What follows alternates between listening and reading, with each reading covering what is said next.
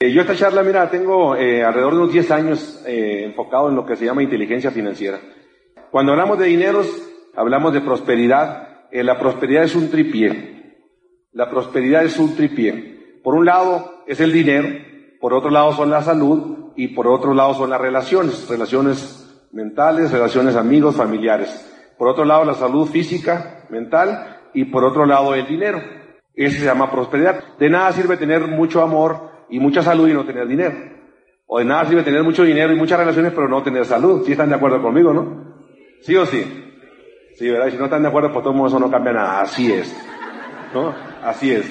Y este, yo esta noche voy a tocar una vista de la prosperidad. ¿No? En este caso vamos a enfocarnos en un aspecto del dinero. ¿Suena bien? Suena bien. Ahora siempre que hay temas del dinero, créeme, créeme. No sé por qué, pero siempre hay mucha gente bueno, pues vamos a tocar entonces el tema de inteligencia financiera y, y hay un señor que se llama Robert Kiyosaki que escribió un libro que se llama Piense, hágase rico. Vamos a hablar de mucho de, de, su educación y este señor pues escribe todo lo que yo digo. El primer libro que él hizo se llama No vaya a la escuela, hágase rico. No tuvo éxito. Después hizo un segundo libro que se llama Padre Rico, Padre Pobre, y de ahí eh, generó, generó polémica en los Estados Unidos y hablaba mucho de los cuadrantes del flujo del dinero, de cómo se ganaba el dinero. La gente le empezó a pedir más sobre, sobre los cuadrantes del flujo del dinero e hizo un segundo libro que yo, ese que yo te recomendaría, que se llama El cuadrante del flujo del dinero. Ese es un, libro sumamente importante que, que, pues que te lo, que te lo des, ¿no? Y él dice que el 98% de la población mundial es pobre y el 2% de la población es rica. Fíjate qué interesante, 98 pobres, 2% ricos. Y lo maneja el término pobre rico, no lo maneja en términos de ingreso, lo maneja en términos de gasto. O sea que si tú ganas 10 mil dólares y gastas 12 mil, pues tienes un déficit de 2 mil, caes en los términos de los pobres. Puedes ganar menos, puedes ganar 4 mil dólares y gastar dos mil, te sobran dos mil, caes en términos de los ricos. Así que el, término rico pobre no viene en función de ingreso, viene en función de gasto. Vamos a ponernos de acuerdo. ¿Sabes? ¿Suena bien? ¿Sí o sí? A ver, levante la mano el que tenga deudas, pues sin miedo, vamos a cooperar todos aquí. Todos los que tengan, levanten la mano, hay gente que levanta las dos manos. Bueno, si tú tienes deudas, quiere decir que has recurrido al crédito como un estilo de vida ha recurrido al crédito como un estilo de vida. Tu solución es buscar mecanismos de crédito. Esta noche vamos a tratar de suiciar eso y decir, quiero ahora buscar mecanismos de ingresos. ¿Cómo le hago para ganar más? Todo aquel que debe dinero, pues cae en términos de los pobres porque está gastando más, más de lo que gana. Y Einstein maneja una frase que dice, un problema no puede ser resuelto en el mismo nivel de pensamiento que se creó. Tú tienes un problema, estás endeudado. ¿Lo quieres resolver con el mismo nivel de pensamiento? ¿Se puede? ¿Se puede? No, no se puede. Entonces ahí viene la, primera frase que es muy poderosa. Todos queremos cambiar nuestros resultados este, siendo la misma persona y eso es imposible. Este por eso dice la frase, tienes que subir tu nivel de pensamiento. Tu nivel de pensamiento tu nivel de pensamiento sube tus sentimientos, tus sentimientos suben tus acciones y tus acciones son suben tus resultados. Si tienes malos pensamientos o pensamientos negativos o pensamientos no se puede o pensamientos de pobreza, tienes sentimientos de escasez y de pobreza, acciones de pobreza limitantes y obviamente resultados limitantes. La clave, mi estimado, está en trabajar tus pensamientos, en trabajar tus pensamientos y hay que obviamente para cambiar nuestra situación financiera hay que cambiar nuestras formas de pensar. Si cambias nuestras formas de pensar, que básicamente es la raíz de todo problema, si cambias la forma de pensar, vas a cambiar tus resultados. Yo tengo un amigo, un gran filósofo de, de Sonora, tiene una frase muy, muy, muy, muy poderosa que dice, si me escucho a mí, dice, termino como yo. Muy avanzada su filosofía. si me escucho a mí, termino como yo. La mayoría de la gente nada más escucha a sí mismo, no quiere aprender de los demás. Dicen que el tiempo es el mejor de los maestros. Desgraciadamente, termina matando a sus alumnos. Tú puedes aprender de prueba y error, prueba y error, prueba y error, toda la vida. Es una forma de aprender. Pero hay otra forma de aprender. Aprender de la experiencia de otros. Aprender de la experiencia de otros. Aprender de la experiencia de los libros, de los líderes. Voy a tratar de yo darte mi experiencia de, lo que se llama el, movimiento del dinero. Cómo se mueven las, finanzas. ¿Suena bien? Y en una charla, ahora obviamente con esto no va, no va a cambiar tu vida. Pero si tomas una decisión de seguir avanzando en esto, sí va a cambiar tu vida. Sí va a cambiar tu vida. Si tú dices, que voy a tomar acción? Yo tomé acción rápido. Mire, hay una diferencia entre lo que significa claridad y conciencia. Todo el mundo tiene claro que es malo fumar, ¿verdad? ¿Sí o sí? Pero hay gente que fuma, conoce que hay gente que fuma. ¿Verdad que sí? Entonces todo el mundo eh, tiene claro que es malo beber alcohol. ¿Tienen claro eso? Pero hay gente que toma mucho, ¿no? Muchos alcohólicos, muchos drogadictos tienen claro, pero no tan conscientes. Fuman, tienen claro, pero no. A ver, una pregunta más fácil para ver si me ayudan a cooperar, los veo muy seriositos. A ver, levante la mano el que tiene claro que es bueno hacer ejercicio. Todo el mundo. Ahora sí, levante la mano el que hace ejercicio. Ya menos manos y lo nomás la levantaron para cumplir.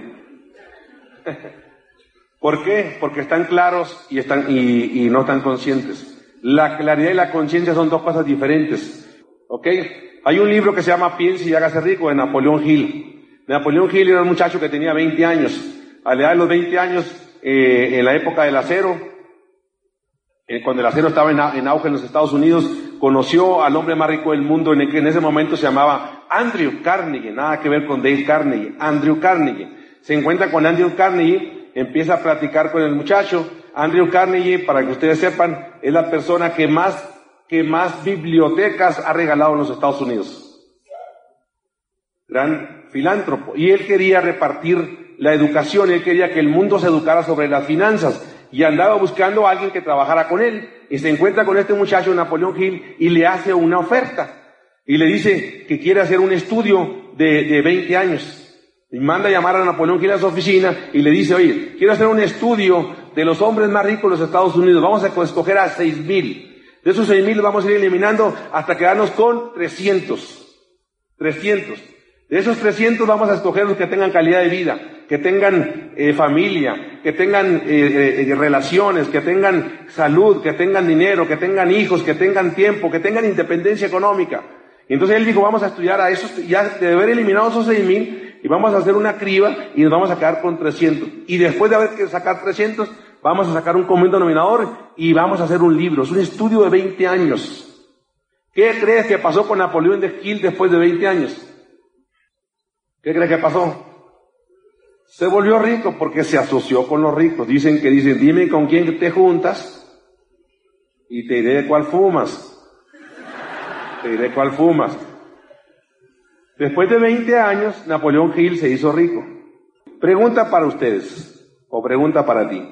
¿Tú crees que el libro valga la pena?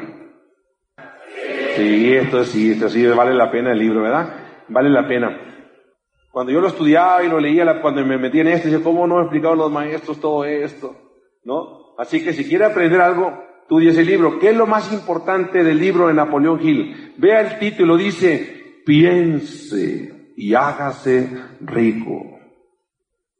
¿Qué será lo más importante? ¿Mm? Pensar. Él te lo está poniendo, lo resumió de una manera perfecta. Dijo, piense y hágase rico. No dijo, no dijo, trabaje y hágase rico. Gracias. Si la gente ganara, si, si la gente ganara dinero por trabajar, pues hasta los duros trajeran cartera. No se gana dinero. Hago una otra pregunta para que me ayuden. Levanten la mano los que se acuerden de sus papás que trabajaban desde muy temprano hasta muy tarde. Levanten la mano, que trabajaban bien duro. Muy bien. Ahora sí, de ustedes que levantaron la mano, ¿quién de su papá por trabajar muy duro se hizo rico? Uy, uno dos, quiere decir que la fórmula no está muy, muy exacta. Quiere decir que hay un error en la fórmula. Pero tenemos que decir, tenemos que reevaluar, los tiempos están cambiando, las economías están cambiando. No podemos seguirle apostando a reglas, a reglas viejas. ¿Ok? En todos nos vendieron estas dos creencias. Estudia mucho, sácate buenas calificaciones, te una buena escuela y, y, y, y trabájale muy duro. Esas creencias fueron muy buenas en 1960. Pero, ¿qué significa crisis? ¿Quién ha oído hablar de la crisis? ¿Desde cuándo? Desde siempre. Crisis significa cambio. Las cosas están cambiando. ¿Quién se queda en crisis? Aquella persona que no está dispuesta a cambiar. Aquella que le sigue apostando a las reglas viejas. Oye, mi hijo, ya cambió la cosa. Ya cambió. Compramos un auto nuevo y, el auto no trae para CDs. Y mi esposa y dice mi esposa, ¿y el CD? Ya no trae, mamacita. Pero ¿y qué voy a hacer con mis CDs? No sé, ya no trae para CDs. Pero no hay chance de meter el CD. Para CDs no trae. Pero ¿y qué voy a hacer con mis CDs? Oh, que la fregada, pues. Ya no trae para CDs, pues ya nomás así, tiene que adaptarte. Ahora, si no se adapta, ¿qué va a pasar? Va a sufrir toda la vida. Todos hemos tenido cassettes, hemos tenido discos grandotes, CDs, van a pasar a la historia. Los empleos y las creencias de 1900 ya cambiaron, tenemos que adaptarnos a nuevas, a nuevas economías. Cuando eras muy joven y dependiente, que estabas en la, en preparatoria o quizás todavía a los 16, 17 años, ¿cuáles eran tus sueños?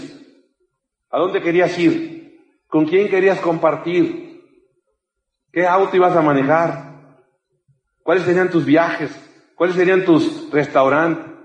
¿A dónde, qué, qué tipo de ropa vestirías? ¿Irías a, a Hollywood, a Los Ángeles, ¿a dónde irías? Y todos estábamos pequeños, soñábamos, ¿a poco no? ¿Sí o sí? Todos soñábamos. ¿Qué pasó con tus sueños? ¿En dónde se quedaron?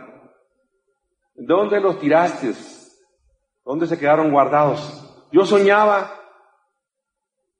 joven, sacarme la lotería. Y si me saco la lotería, ya la hice. Primero no compraba la lotería, así que estaba imposible sacarme.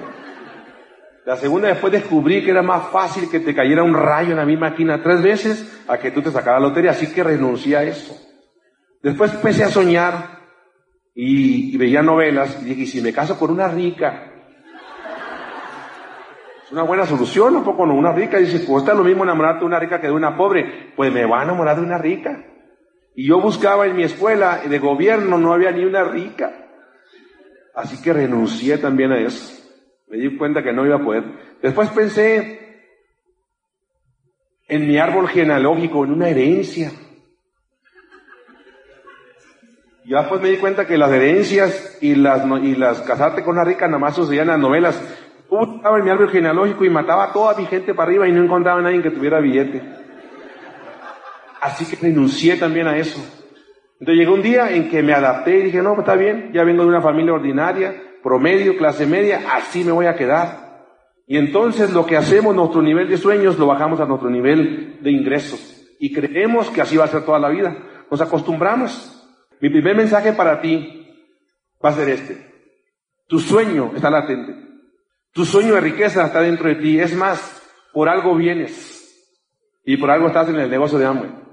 Hay un sueño dentro de ti que está latente y, siempre el sueño está vivo. Lo único que hay que hacer es carbarle un poquito, tocarle un poquito, un seminario, una convención, una charla, otro libro y poco a poco esos sueños empiezan a florecer otra vez de nuevo. Poco a poco. ¿Quién ya está soñando de nuevo? Todos. Yo te digo, yo te digo, yo vengo desde México, no tengo por qué engañarte. Los sueños se hacen realidad, mi amigo. Pero hay que entender cómo se hacen realidad, hay que entender las fórmulas. Todo, nada es gratis en esta vida. Hay gente que me dice a mí, ay, lo que pasa es que tú tuviste suerte. Imagínese un doctor operando con suerte que diga, ay, mire, ay, le atiné al riñón, qué suerte, qué suerte, ay, el ojo le pegué exactito donde tenía que haberle pegado al ojo. No, en la vida no existe la suerte. Hay una preparación, hay una información. Y hay que pedirle a la vida, no tengas miedo, la vida te va a todo lo que tú le pidas. Toda riqueza es creada por la mente humana. Antes de que se manifieste algo físicamente, primero tiene que ser soñado y pensado. No nos damos cuenta que así es, pero una parte de tu mente prueba y la otra parte comprueba. Sucede siempre dos veces. Primero hay que soñarlo, así que pídelo. Si te dicen que no, te vas a quedar igual de como estabas. Pídele, todos creado dos veces. Más que lo hacemos mecánico y no nos damos cuenta. Cuando llegaste aquí, primero pensaste y luego llegaste, o primero llegaste y luego pensaste. Primero pensaste. Fue mecánico, no, lo pensaste, lo hiciste, y ya te, en la mañana te levantas, ya sabes para dónde vas, lo piensas y luego llegas. Cuando te casaste, ¿cómo fue? Ahí está el problema, pues, no pensaste. está el problema, tienes que haber pensado. Dices, ahí están los problemas. Todas antes de que se manifieste algo, primero hay que pensarlo.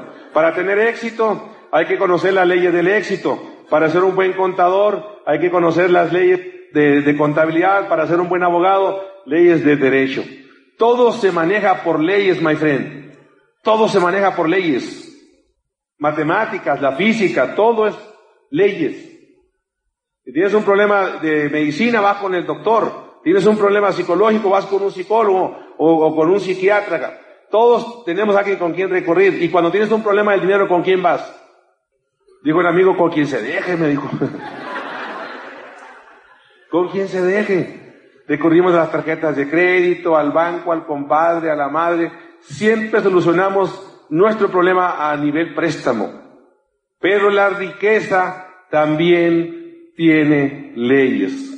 Y estas leyes tenían que haber sido enseñadas en el jardín de niños. Y luego en la secundaria repetirlas. Y luego en la primaria. Y luego en la secundaria. Y ya en, en la preparatoria. Y, y ahí vas a, ahí en esa preparatoria. Y vas a tener conciencia. Vas a tener claro. Pero ibas a estar consciente para cuando llegas a la preparatoria. Es repetición, repetición, repetición, repetición, repetición, repetición. ¿Ok? Así que esto se tiene que también repetir, repetir, repetir. Y entonces también la ley de la riqueza son cuatro. La primera se llama la ley de la ganancia, la segunda se llama la ley del gasto, la tercera la ley del ahorro y la cuarta la de la inversión. Ah, yo ya me la sabía. Ah, qué bueno que te la sabías. Tenías claridad, pero no tenías conciencia. Al no tener conciencia las dejaste pasar. Entonces las leyes, cuatro leyes, si tú aplicas las cuatro leyes, pues entonces vas a aplicar las leyes de la riqueza y entonces vas a crear una riqueza. Es simple, ustedes veo muchos jóvenes, están aprendiendo a muy, muy buena edad. En el libro Cuadrante del Flujo de Dinero habla de los cuatro cuadrantes del dinero. Y fíjate qué interesante. En una slide te voy a presentar todo un libro. Así que esta, esta, esta, esta presentación, esta solamente, una sola presentación, vale una joya si la concientizas. Que vamos a ver, la primera de ellas es el empleado, la segunda de ellas es el autoempleado, la tercera dueño de negocios y las cuatro el inversionista. cuatro formas de ganar dinero, legales. Hablar de las legales, ¿ok? Ah, yo conozco otras más formas más simples. Vamos a hablar de las legales, ¿no? Vamos a hablar de las legales. Vamos a dividirlas del lado izquierdo y del lado derecho. Así las define él. Del lado izquierdo y del lado derecho. ¿Por qué del lado izquierdo? Porque son las que están para el lado izquierdo. Las del lado derecho son las que están para el lado derecho. Por eso se llaman del lado izquierdo y del lado derecho. Las puso muy bien. Las del lado izquierdo es el empleado y autoempleado. El capital con el que producen es el tiempo. Las del, del lado derecho, el capital con el que producen es el dinero. Ahorita daremos una, una mejor explicación. Los del lado izquierdo se mueven por seguridad, los del lado derecho se mueven por libertad. Los del lado izquierdo producen un ingreso que se llama lineal. ¿Por qué lineal? Porque es lineal. Es plano. Y las necesidades nunca son planas. Las necesidades crecen así, Conforme avanzan los años y avanzan tus hijos, crecen así, agrégale la inflación. Así, entonces se genera una brecha entre tu ingreso plano y la inflación y la necesidad. Y esa brecha, pues regularmente la resolvemos con las deudas, con el crédito. Nos vamos embarcando, sin darnos cuenta, nos vamos haciendo que cada vez más grande, más grande el hoyo. Los del lado izquierdo se mueven por un concepto que se llama seguridad. En teoría, seguridad. Pero tú sabes a estas alturas, supongo yo que tú entiendes que no hay seguridad, que todo en esta vida es oferta y demanda. Si tú analizas la oferta y la demanda, te das cuenta que si hay muchas naranjas en el mercado, ¿qué pasa con el precio de, las naranjas? ¿Qué pasa si hay muchas sandías? Pues también baja, baja porque es oferta. ¿Y qué pasa si hay mucha oferta de profesionistas y de empleos? ¿Qué pasa? también baja. Eso es sentido común. Entonces tú dices, ah, con razón me pagan tan poquito. Exacto. Ahora, si eres mayor de 40 años, estás en peligro. Estaban dos ballenas en el mar, el macho y la hembra. El macho le dice a la hembra, gorda, mmm, dice la otra, ¿qué quieres? Le dice, estamos a punto de extinción, le dice, tú con tu dolor de cabeza. Aquí están los empleados, están a punto de desaparecer, el punto de extinción y siguen con su dolor de cabeza, quieren seguirle dando a lo mismo. Lado izquierdo tiene seguridad, escasez y seguridad van de la mano. Escasez y seguridad van de la mano. Tal con el que producen los del lado izquierdo es el tiempo. Si tú evalúas el tiempo, el tiempo produce qué? Dinero. El dinero que tú te gastas todos los meses. Cuando tú te gastas el dinero todos los meses en colegiatura, en, en, renta, en hipoteca de tu casa, en gasolinas, en automóvil, la gente pobre dice, no pasa nada. Al final solamente es dinero. Error. Porque el capital con el que produces es el tiempo. Y si tú estás gastando tu tiempo, lo que se está trayendo de tus manos no es dinero, es tiempo, my friend. Tiempo que pudiste compartir con tu familia, tiempo que pudiste vacacionar, tiempo que pudiste usar para ti, tiempo que pudiste pasar con tus hijos, irte de vacaciones y quererte lugar de estar atado a un trabajo. ¿Cuánto tiempo de tu vida está costando estar detrás de un empleo? Es feo decirlo, pero es una realidad. ¿Cuánto tiempo? Dice, hoy me está costando una fortuna de mi tiempo. Se te está yendo. Y mayor de 40 años y más ofertas, eso significa crisis. Están cambiando las cosas. Si tú tienes un árbol de naranjas, el árbol de naranjas, ¿qué da? ¿Qué da? Naranjas, no va a dar limones. Pero no hay chance de que dé limones. Hijo, el árbol de naranjas da naranjas, no da limones. Pero no hay posibilidades de que dé limones. ¡Uy, qué terco eres! ¿Qué no entiende que el árbol de naranjas da naranjas? Entonces el empleo, si tú decides ser empleado, tiene que quedarte claro que va a haber escasez y va a haber seguridad. Ese es el resultado de esto. Uno tiene que tener muy claro eso. Si tú compras esa idea, pues estás en lo correcto. Ahora, última pregunta que te voy a hacer es una pregunta, es una pregunta interesante. Si el tiempo está limitado, ¿cómo es tu ingreso? ¿Cómo es tu ingreso? Tu ingreso es limitado también. Entonces, si no hay que ser ingeniero para entender esto. Si ahorita no te está alcanzando y sigues haciendo lo mismo, pues es una incongruencia, tus resultados van a ser los mismos. Pero la gente espera que el árbol de naranja le dé limones. Es una incongruencia, no te va a dar. Si ahorita no te, va, no te, ha no te va a dar. Es cuestión de que seas un observador y que te empieces a dar cuenta que eso se está acabando. Entonces, regularmente es limitado. Dos compadres van al cine a ver una película. Van, piden permiso a las señoras, llegan al cine, se meten al ya están en el cine, y un compadre a otro compadre, este dice, va a haber una escena entre un caballo pinto, un caballo pinto, pintos, está pinto, y el caballo, un caballo blanco, un caballo negro. Entonces le dice un compadre al otro compadre, le dice, le apuesto a 100 dólares a que en esta escena gana el caballo pinto. Ahora el compadre está bien, se apuestan los 100 dólares, al final pasa la escena, gana el negro, ¿quién ganó?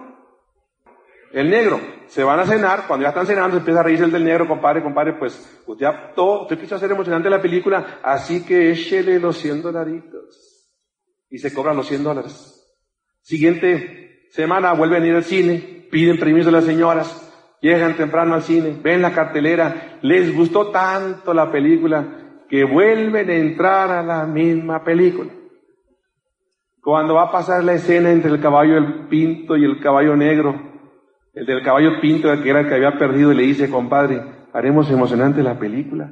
El otro compadre se queda sorprendido. ¿Y de qué se trata tu emoción? Te apuesto 100 dólares a que en esta escena gane el pinto. Pues sale. Era la misma película, ¿quién ganó? Pues hace la misma escena, la misma película. Se van, ya cenando el compadre riéndose, el otro compadre, ay, sí será, compadre. Pero bueno, usted apostó, échele. 200 dolaritos. Y ya que le paga, le dice, compadre, sinceramente no entiendo. ¿Cómo se puso a apostarle al mismo caballo sabiendo que ya perdía su caballo en una carrera? Es que dice, compadre, yo tenía esperanza de que ahora ganara el pinto. ¿Qué tiene que ver esto con lo que estamos hablando? Nada, pero está bueno mi cuenta, ¿a poco no? está bueno mi cuento.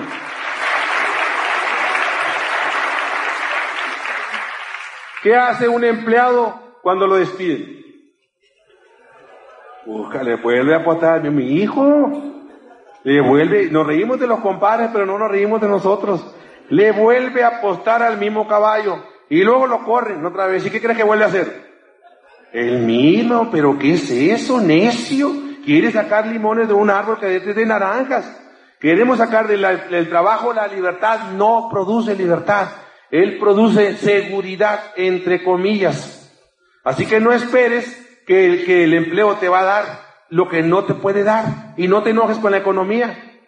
Queremos sacar agua de un pozo de donde ya no hay agua. ¿Qué culpa tiene el país? ¿Qué culpa es uno lo que uno tiene que modificar?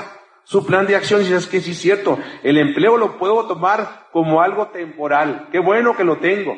Y agradece que lo tiene, porque hay gente que no lo tiene. Y sabes qué? Qué bueno que lo tengo, pero voy a crear conciencia que solamente va a ser un tiempo. Que va a ser un tiempo, entonces que tengo que cambiar mi plan, mi plan de acción. ¿Sí están conmigo?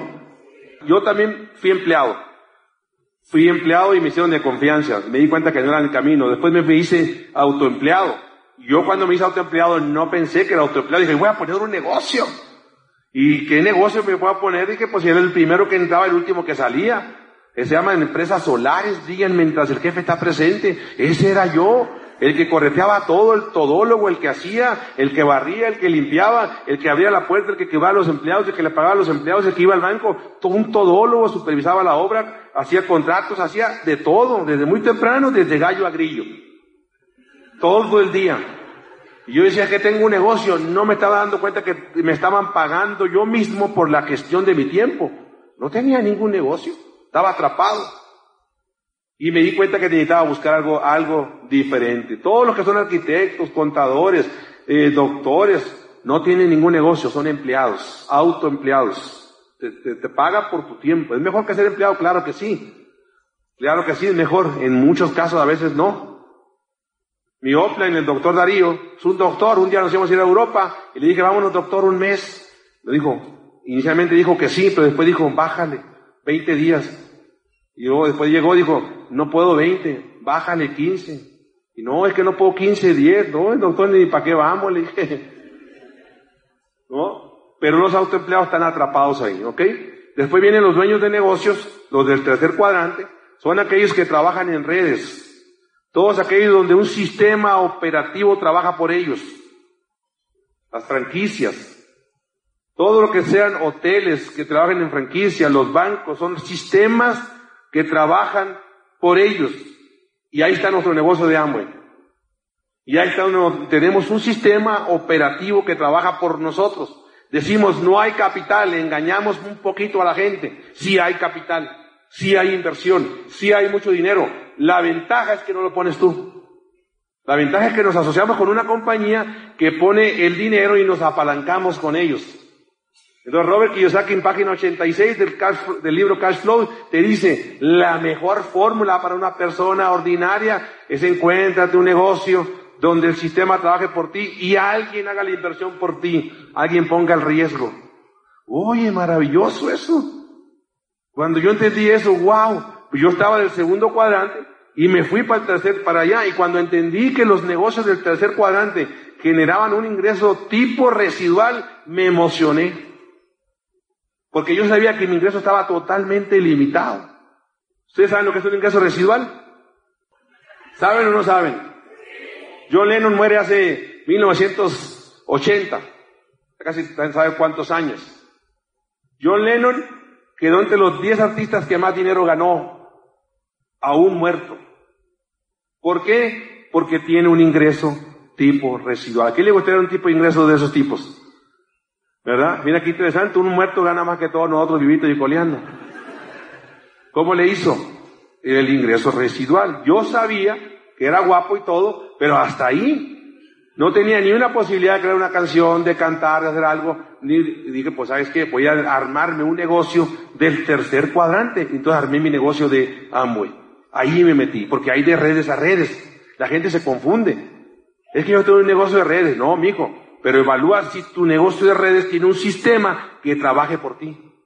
Yo sí lo encontré. Y entonces empecé a trabajar del tercer cuadrante y después me moví a el, cuarto cuadrante y empezar a invertir lo que yo generaba como ingreso residual. El tercero y cuarto producen libertad. ¿A quién le gusta la libertad? A todo el mundo nos gusta la libertad. ¿La conocen? ¿Les gusta Australia? ¿Lo conocen? ¿Les gusta la libertad? ¿La conocen? Pero se la imaginan, ¿verdad? Pero se la imaginan. Aquí déjame decirte, es mucho mejor vivirla que imaginarla. Es mucho vivir, vivirla que imaginarla. La gente se. Cuando llegan a mi casa, la gente, llegan ahí, se están un rato, dicen, yo jamás me imaginaría tener un estilo de vida como el que tú tienes. Digo, si no te lo puedes imaginar, jamás lo vas a por conseguir. Así que empieza pensándolo y imaginándote para que un día te lo puedas conseguir. Empieza imaginándotelo. Así que usted empieza imaginando. Si les gusta la libertad, el tercero y cuarto cuadrante, el cuarto cuadrante, inversionista que tiene un ingreso pasivo que viene producto de las rentas, producto de las, de las bienes raíces, producto de tener dinero en bolsas bien manejado. Ese se llama ingreso pasivo. Ustedes lo han visto, ahí tengo una cafetería, cuatro señoras. En una cafetería a las once de la mañana llega una, están tomando café, echando un poquito de la víbora ahí, y llega una con su bolsa Gucci bien elegante, bañadita acá, y todos se quedan viendo una a la otra, y esa señora, ¿de qué vive?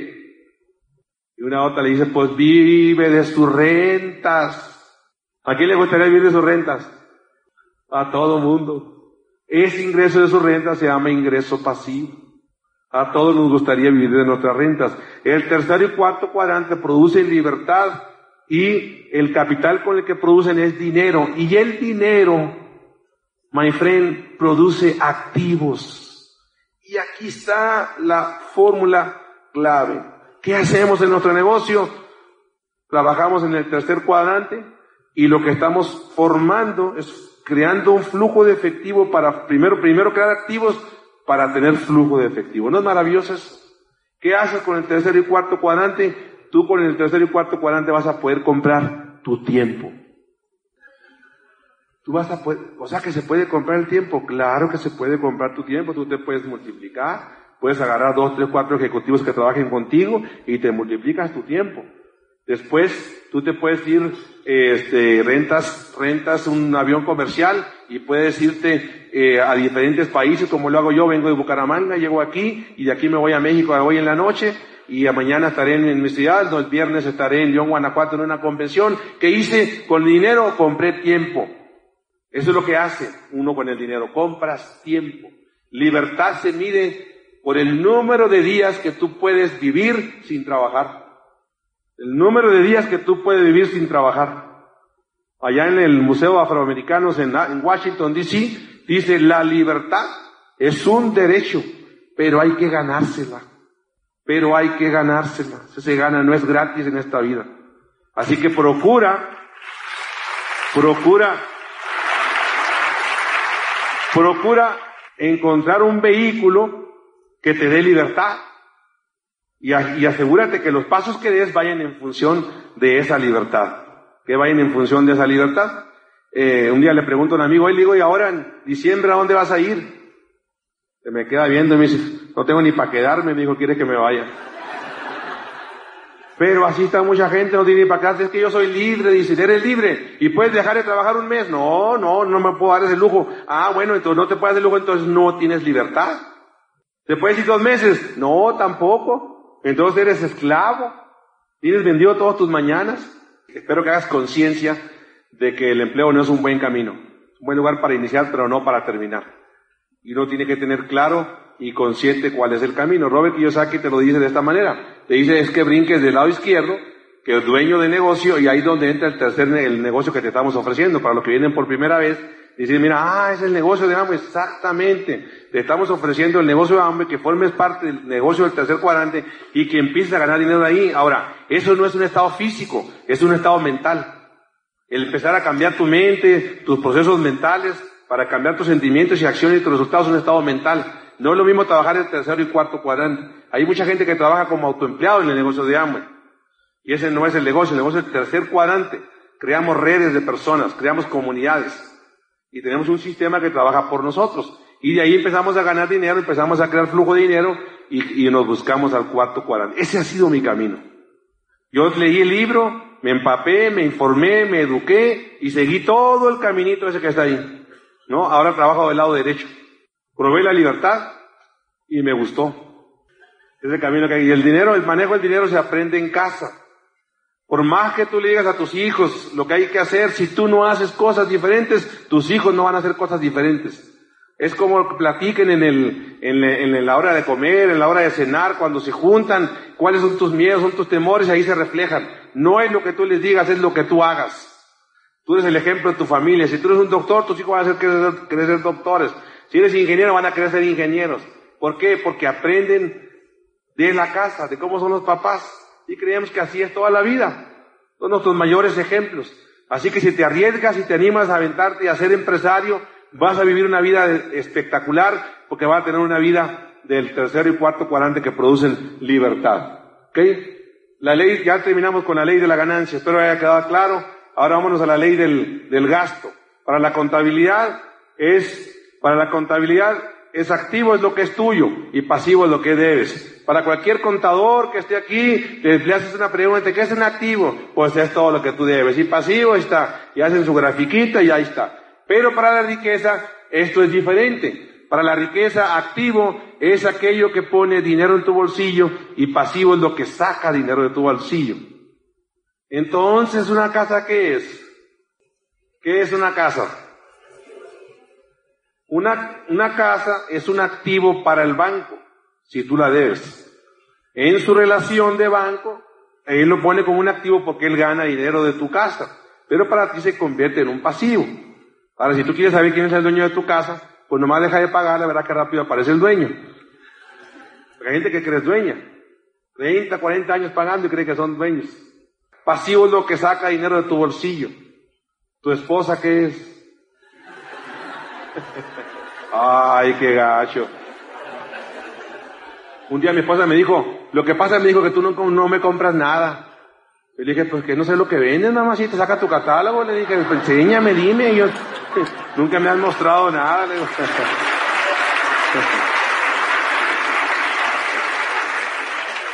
Y luego las mujeres preguntan, ¿y entonces cuándo vamos a comprar nuestros lujos? ¿Cuándo vamos a tener así nuestras, nuestras cositas bonitas y zapatos y todo eso? Cuando tus flujos te permitan pagar tus lujos. Ahí en ese momento, cuando tus flujos de efectivo te permitan pagar tus lujos. Pero si vas a vivir de crédito, mi amigo, pues entonces no sirve de nada. No sirve de nada. Todo aquello que te genere dolor momentáneo, a la larga te va a dar placer permanente. Todo lo que te genere placer momentáneo, a la larga te va a dar dolor permanente. Así es cuando uno tiene que tener claro, es muy fácil sacar a crédito, es lo más fácil del mundo. ¿No? Es muy fácil. Yo cuando llegué a los Estados Unidos le pregunto a un amigo, ¿a qué se debe? Le digo, de que todo el mundo tiene auto nuevo aquí. Le digo, a eso, a qué se deben. todo el mundo debe.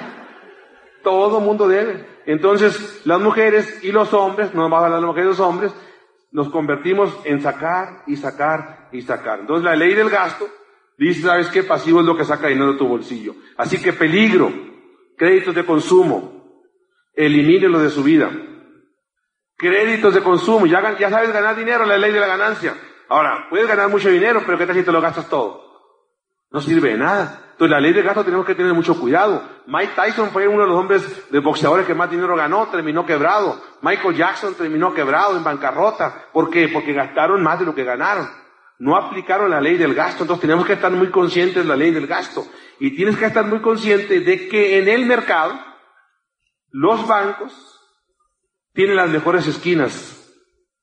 Las mueblerías, los negocios de autos, todos están diseñados, tienen profesionales, vendedores profesionales para atraparte al crédito. Y nos dejamos atrapar. Tarjetas de crédito hasta el cepillo. Y nada más pagamos los mínimos. Nos estamos ahorcando financieramente. ¿Quieres vivir bien? Elimínate créditos de consumo. Elimínate todas las tarjetas de crédito. Además, se destruyó la economía mundial cuando se inventaron las tarjetas de crédito, ahí se fregó todo. ¿Por qué la gente usa plásticos y el plástico no tiene una conexión emocional contigo? Usas plástico, pagas, pagas, pagas, pagas. Cuando te llega el estado de cuenta, sacas el dinero y ahí viene el remordimiento del comprador. Ay, no gasté tanto, ¿cómo es que no gastaste tanto? No lo sentiste, dirá, pero el que gastaste, gastaste. Entonces ahí vienen los problemas. Entonces, ustedes quieren vivir una vida bien, pues van a tener que decir créditos de consumo, las mueblerías, los bancos ganan más por el interés que por el producto. Los bancos ganan más por el interés, por lo que te cobran, que por lo que tú usas. Ahí vamos nosotros usando esto. Así que si quieren tener una vida de prosperidad, eliminen créditos de consumo. Y aprender la gratificación retardada. Este concepto de gratificación de retardada, vivir la vida que tienes que vivir. Yo rápido la aprendí. La estudié y rápido me llevé a aplicarla. No tardé mucho en aplicarla. Y eso ha sido gran parte de mi secreto del éxito. Porque aprendo algo y lo aplico, aprendo algo y lo aplico. No que la gente de ahí lo va enhuevando, lo va enhuevando. Y sácalo, mi hijo. No le des largas, no. La, postergación es la madre, es la, es la, asesina de todos nuestros sueños. Entre más tardes, más, más, más difícil se hace la vida. Así que si ya estás aquí, tómate decisiones y es cierto. Gratificación retardada. Nosotros teníamos un terreno para cuando tuviéramos una casa sin dinero. Debía la casa y tenía un terreno que estaba pagando. ¿Qué es eso? Fui y vendí el terreno para poder liberar eso. Tenía dos automóviles, el de mi esposa y el mío. Llegué con mi esposa y le dije, mamacita, vamos a tener que vender, uno. Y ya se detiene. No le gustó, pero supo aguantar. Dolor momentáneo, placer permanente. Dolor momentáneo, le dolió un rato, le hacer permanente, pero la gente dice, no, yo quiero ya el auto nuevo, y ya ahorita, no importa cuánto pague. Olvídense del status pelatus. Compras para impresionar al vecino o al otro, ¿qué es eso? ¿Qué es eso? Dolor momentáneo, placer. Placer momentáneo, dolor permanente. Vámonos a la ley del ahorro, 10%. Todos hablan del 10%, el hombre más rico Babilonia. No importa cuánto dinero ganes, ya por tu, vida tú da, saca las cuentas, por tus manos va a pasar mucho dinero. No importa cuánto dinero pase, lo que importa es con cuánto dinero te quedas del que pase. Y el hombre más rico Babilonia decía el 10% de ahorros. Páguese usted mismo, usted primero, usted mismo. Primera cosa que se tiene que pagar. No que no pagar a todo el mundo y no, no, no ahorramos. Así que pide 10%. Y si puedes administrar en la escasez, vas a poder administrar en la abundancia. Es bien curiosa la gente. No, es que yo ahorita no gano dinero, ¿cómo voy a ahorrar? Es como si dijeran, ay, cuando baje de peso, entonces hago ejercicio. Cuando baje de peso, entonces hago dieta. No, primero se hace dieta y luego bajas de peso. Primero haces ejercicio y luego bajas de peso. Así que si tú no administras en lo poco, no se te va a dar más. Administras en la escasez y vas a poder administrar en la abundancia. Y el estar quebrado no, no es un estado que, que fue de un día para otro. La gordura, mi amigo, no viene de un solo bocado. El que se engaña dice, es que el fin de semana vino la comadre y comimos mucho. No, mi hijo, ese trae desde hace 10 años, viene comiendo mucho, no le haga loco. Así que si estás endeudado y tienes una situación, no esperes resolverla de un día para otro. Dale el mismo tiempo que te lleva a estar endeudado. Dale unos cuatro, cinco años, seis años a salir de, a salir de ese hoyo. Hacemos malabares financieros. Llega el Señor y dice, a ver, y, con el gobernador, ¿qué vamos a hacer con este hoyo, señor gobernador, con este bache, con este hoyo, como ustedes le digan? Es muy fácil, dice el gobernador, haz un hoyo ahí tapas este hoyo. ¿Y luego qué hacemos con aquel hoyo? Pues así te lo llevas hasta que lo saques del pueblo. Dicen, su novio allá, tapas este, su novio allá y tapas este, su novio allá y tapas este. Y vamos sacando el hoyo, hacemos malabares, sacamos de una tarjeta para pagar la otra, y de la otra para pagar la otra. Y ahí vamos, y mi hijo resuelve el problema desde, desde fondo. Y este es un, este es un ejemplo de, de, de presupuestos. Es un ejemplo. No tiene que ser así. Es que es un ejemplo. Yo puse 10% de ahorro, eso conforme vaya ganando más dinero, eso puede ir aumentando. A lo mejor tú dices, yo no tengo tantas deudas o regalo, a lo mejor nunca doy nada. Entonces quítale, ponle cero ahí o ponle 5%. Entonces si ganas mil dólares, divide el porcentaje en mil dólares. No importa cuánto ganes, el chiste que lo hagas por porcentajes para que se pueda manejar bien. Esta es una idea nada más. ¿ok? Si fallas en planificar, estás mismo, tú mismo estás planificando fallar. Tú mismo estás planificando fallar. Esta noche, esta misma noche, júntate con tu esposa, júntate con tu offline, júntate con tu mujer, júntate con tu marido, saquen las cuentas. Un amigo se me acercó y me dice, es que ya estoy cansado de las deudas, quiero pagarlas. ¿Y cuánto debes? No, no, no, eso no, no, no quiero saber, no quiero saber. Porque sufro. No, primero tienes que saber. Primero tienes que ver la realidad. Saca todo lo que debes, a quién le debes, escríbelo, y entonces ya empiezas a hacer una planificación de cómo lo vas a sacar y cuál va a ser el nivel del negocio que te va a sacar adelante. ¿No? Tienes que resolverlo de esa manera. ¿Cuál va a ser el nivel de negocio que te va a llevar a sacar esas deudas que tú traes? ¿Ok? La ley de la inversión dice que la semilla del dinero es el que, ¿cuál es? La semilla del dinero, ¿cuál es? El dinero, cuando tú empiezas a ganar dinero, te vuelves atractivo. Dicen que al éxito no se le persigue, a las personas no se les persigue, al dinero no se persigue, al dinero se le atrae. A las personas se les atrae, al, al, al, éxito se le atrae. Somos ley de la atracción. Pero para que eso suceda, tienes que tener dinero. Para eso es, tienes que tener dinero. Y cuando tú tengas dinero, el dinero te va a llegar. Y te va a llegar. ah, yo sí creo en la ley de la atracción, pero en eso no. También, digo, para eso también funciona. Entonces tienes que resolver la, de la semilla del dinero es el mismo, el mismo dinero. ¿Ok? Ser pobre, esta slide me, me encanta. Ser pobre o ser rico es una decisión personal. Tómala. O sea que no depende de la economía, no. No depende del país, no. No depende del gobierno, no. No depende de la familia donde vengo, no. Es tu decisión. Todos nacimos para tener éxito y todos nacimos para tener dinero. Nomás que nos dieron el poder de, decidir. Y ahí se fregó todo. Si tú decides, estamos dejando claridad y tratar de crear conciencia, decides seguir viviendo con créditos de consumo, con, con, viviendo de un trabajito, de un empleito. Si tú decides de esa manera, usando tarjetas de crédito, tú mismo a través de tus acciones estás decidiendo ser pobre. No tiene nada que ver la economía, es personal. ¿Quién se queda en crisis? Aquel que no se, apuesta, no se adapta a las nuevas reglas. Oye, pero yo quiero ser de los ricos, ¿qué hay que hacer? Aprender de la ley de la riqueza, ganar dinero de donde ganan los ricos, no de donde ganan los pobres. Porque si yo trabajo donde ganan los pobres, voy a ser pobre.